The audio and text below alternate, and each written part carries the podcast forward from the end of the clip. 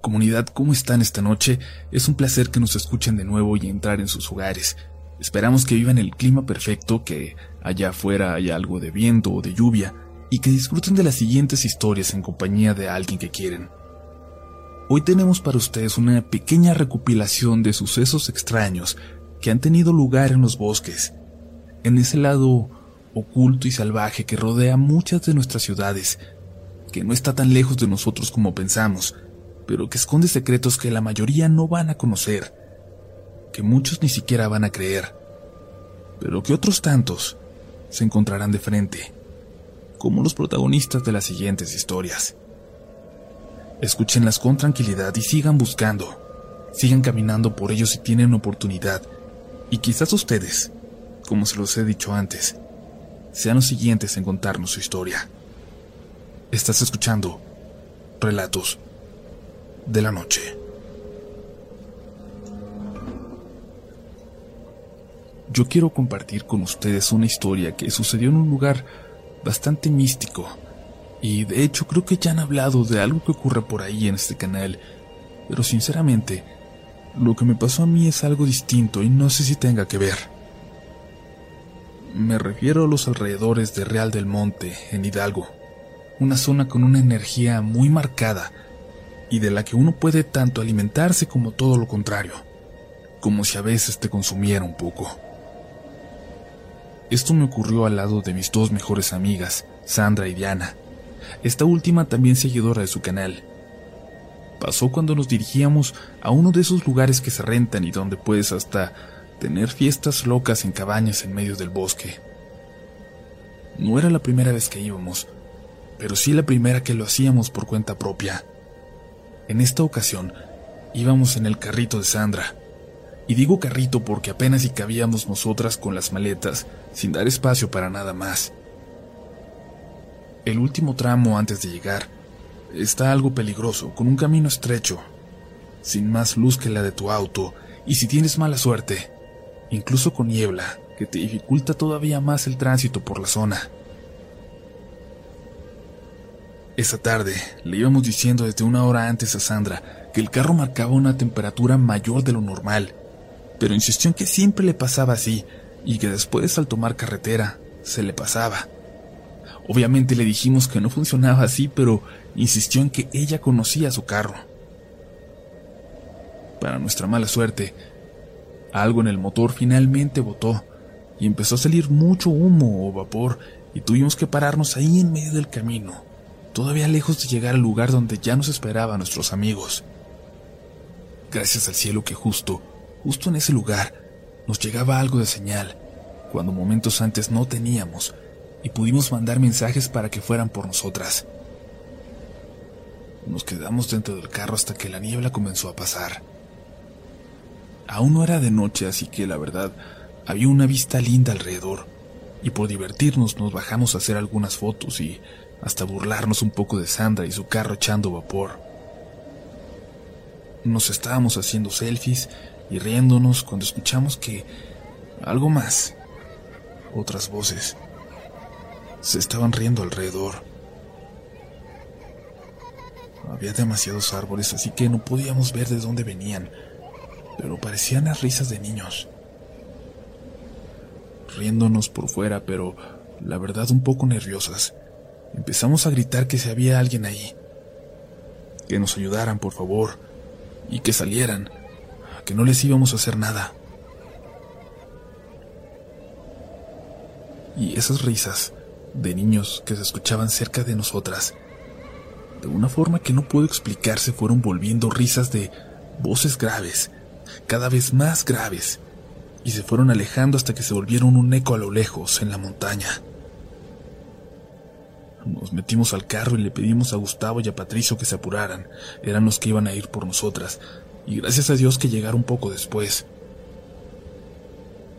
Cuando les explicamos lo que acababa de pasarnos, lo que acabábamos de escuchar, esperando que se burlaran de nosotras, Patricio, que había ido a esos lugares desde pequeño, nos dijo que era la gente de los árboles, la gente del bosque, y que los teníamos que tratar con respeto.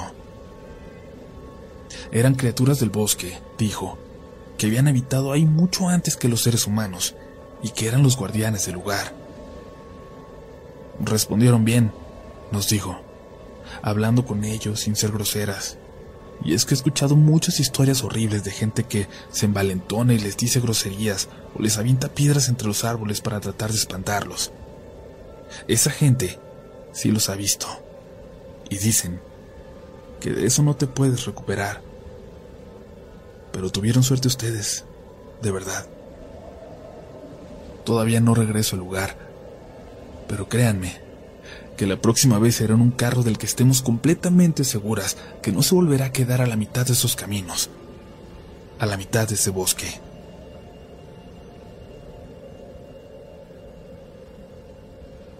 Hola a toda la comunidad. Voy a contarles algo que me ocurrió hace no mucho tiempo. Una historia que espero que ustedes disfruten, pero que a mí, a mí me deja inquieto todavía. Que me perturba todas las noches antes de dormir cuando pienso en ella inevitablemente.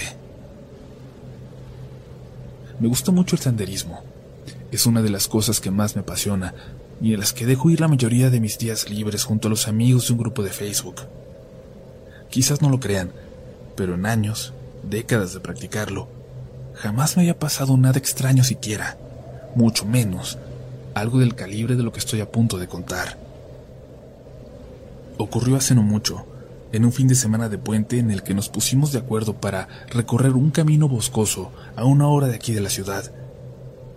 Pero durante los días anteriores al recorrido, uno a uno, como por casualidad, los miembros del grupo que se habían apuntado se fueron arrepintiendo por una u otra razón. Al final, éramos solo dos amigos y yo. Y ese día por la madrugada, cuando me alistaba para salir, me llamaron para avisarme que su camioneta tenía un desperfecto y definitivamente no lo iban a lograr. Me sentí algo decepcionado y comencé a guardar todo para regresar a dormir. Pero al hacerlo, en cierto momento, pensé que nada me detenía para ir yo, en que no había hecho recorridos yo solo y que era algo que siempre había pensado que sería bueno tratar. Nunca había buscado la posibilidad de hacerlo y en este momento era como si el destino me lo regalara. Volví a acomodar las cosas y salí.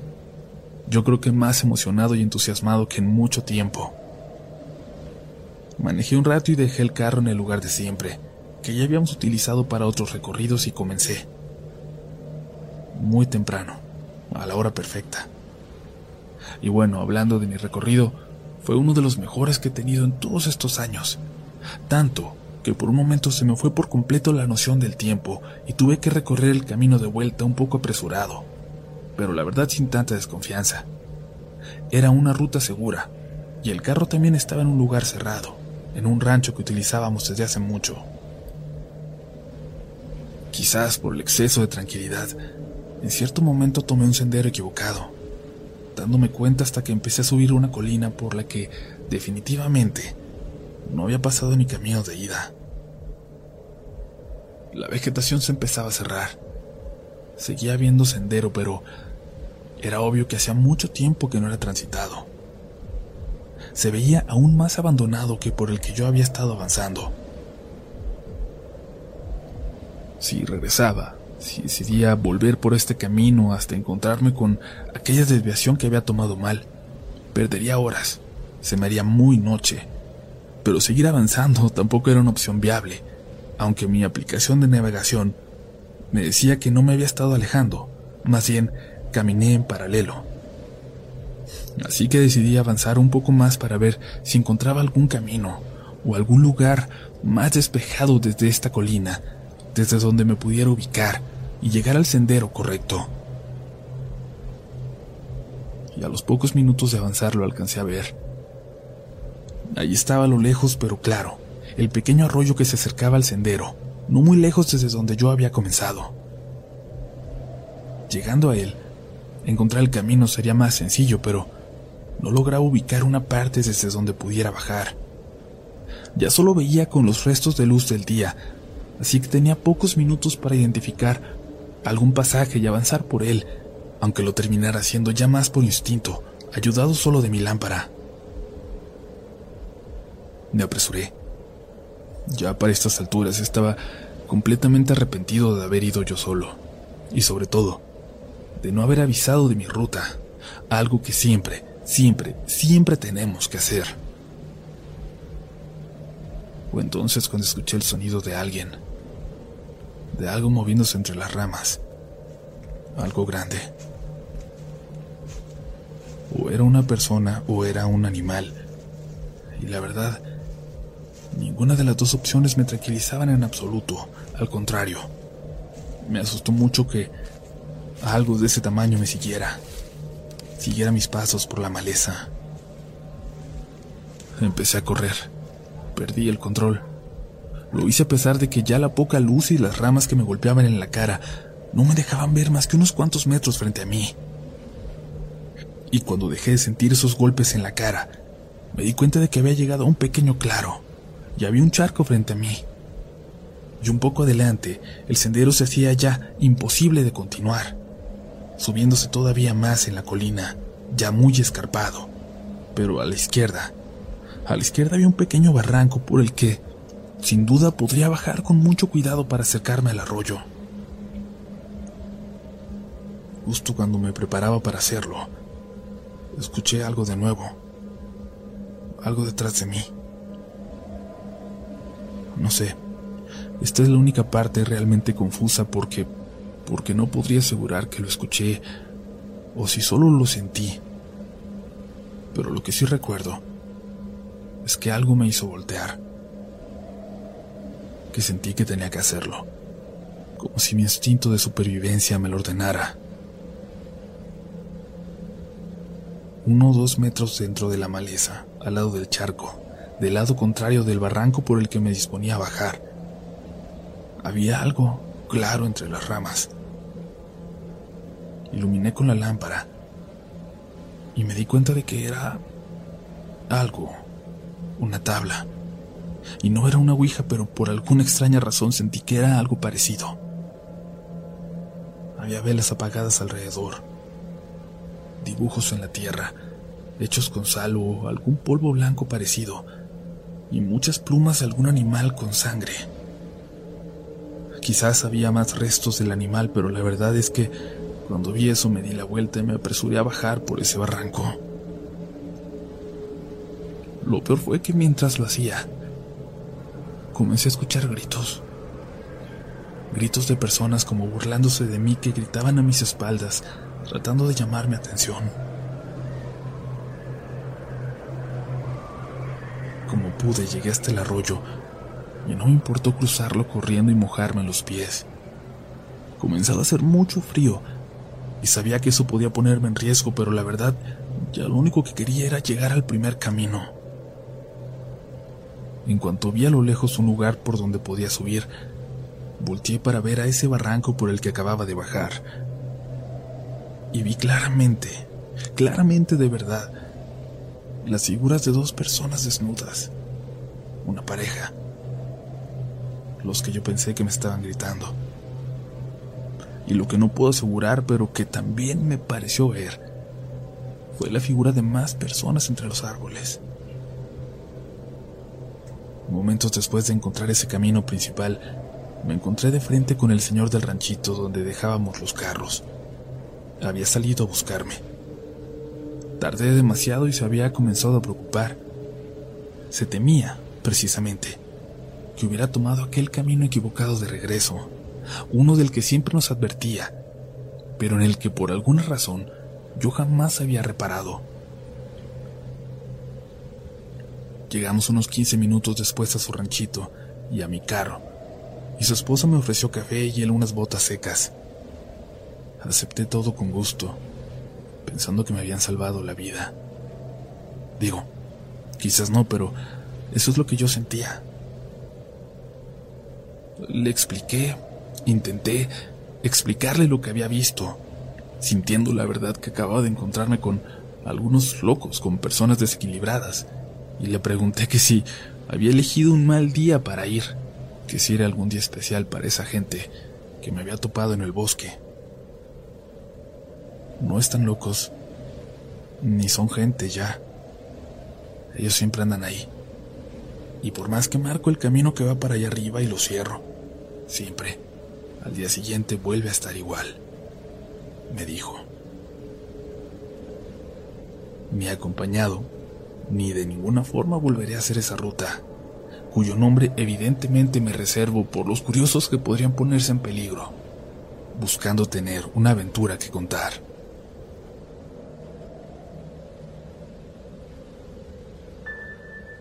Comunidad, gracias por estar todavía con nosotros y les recordamos, antes de continuar con la última historia, que nos cuenten sus historias si tienen y que se suscriban si no quieren perderse las historias que vienen.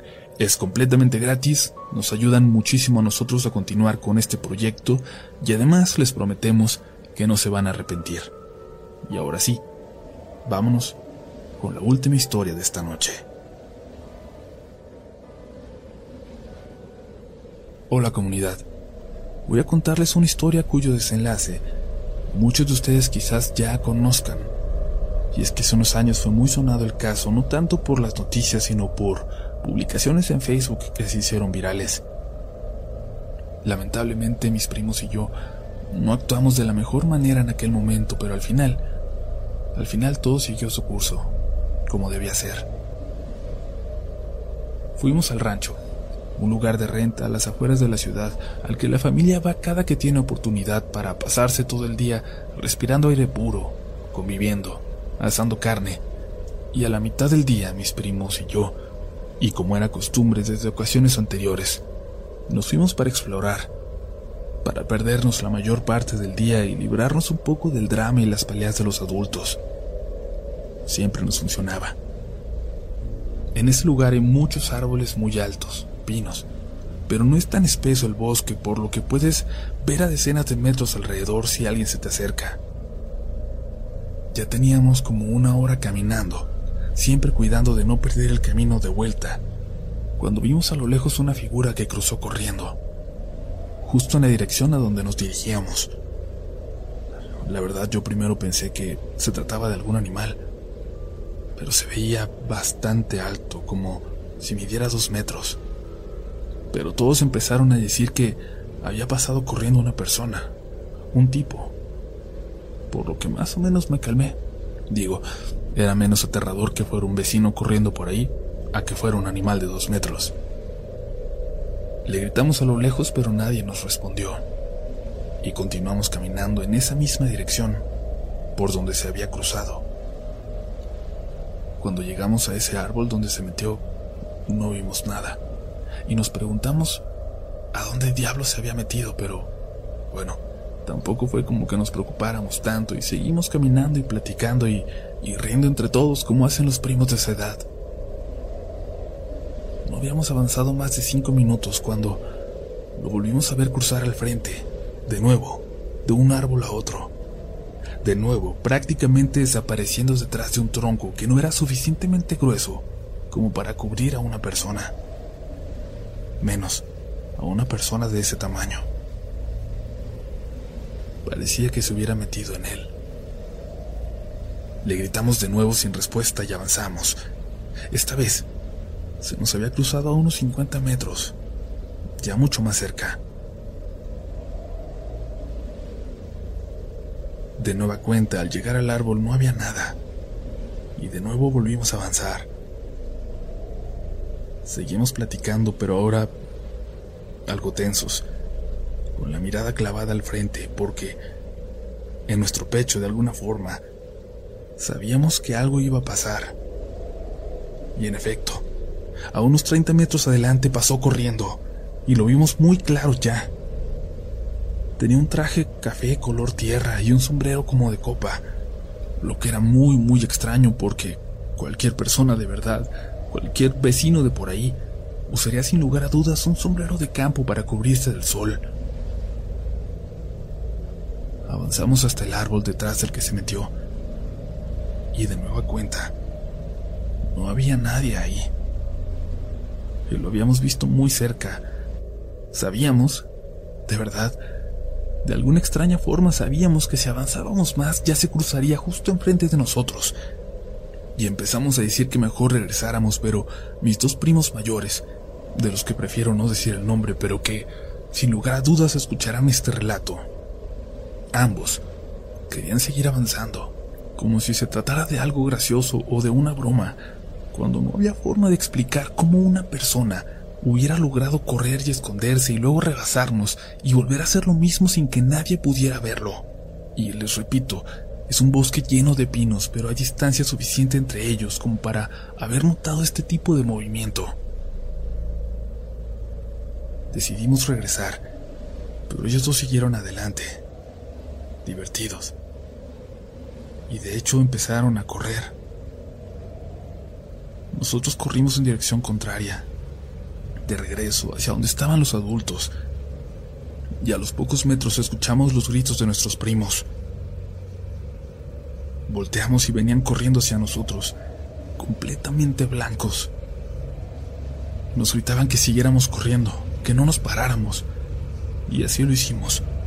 Corrimos y corrimos y corrimos. Corrimos como pudimos hasta que casi un kilómetro más tarde, creo yo, uno de los primos menores, que no pasaba de los 12 años, se cayó de cansancio y nos paramos junto con él para ayudarle. Estaba llorando de miedo. Ya todos lo estábamos haciendo. Y más, cuando los mayores nos dijeron lo que habían visto.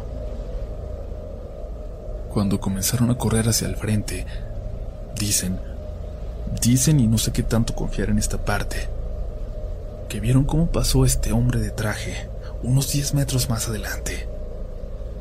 Pero se vio demasiado rápido, como una sombra, como una mancha. Y antes de que pudieran acercarse al árbol detrás del que se había metido. Un olor horrible los detuvo y alcanzaron a ver una manita en el piso. Una manita descompuesta saliendo de ahí atrás, como si le perteneciera a un pequeño cadáver, abandonado a la intemperie, detrás de ese árbol. No le dijimos nada a los adultos, por miedo, por tontos, o por alguna extraña razón que no podemos entender, pero nos enteramos por Facebook semanas después de este hallazgo, de ese cadáver ahí, ya seco, que se encontraron unos excursionistas. Y lo peor es que no fue el único pequeño cuerpo que se halló alrededor. Según supimos, se les dio santa sepultura. Pero aún... aún no hay señales del responsable. Sea quien sea, sea lo que sea, sigue allá afuera.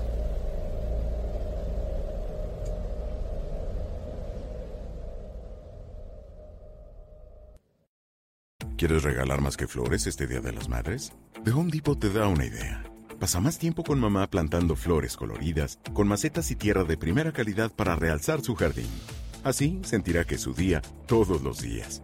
Llévate tierra para macetas Bigoro por solo $8.97 y crece plantas fuertes y saludables dentro y fuera de casa. Recoge en tienda y sigue cultivando más momentos con mamá en The Home Depot. Haces más, logras más. Más detalles en homedepot.com diagonal delivery. Hello, it is Ryan, and I was on a flight the other day playing one of my favorite social spin slot games on chumbacasino.com. I looked over the person sitting next to me, and you know what they were doing? They were also playing Chumba Casino. Coincidence? I think not. Everybody's loving having fun with it. Chumba Casino is home to hundreds of casino style games that you can play for free anytime, anywhere, even at 30,000 feet. So sign up now at chumbacasino.com to claim your free welcome bonus. That's chumbacasino.com and live the Chumba life. No purchase necessary. Group. Void prohibited by law. See terms and conditions. 18 plus.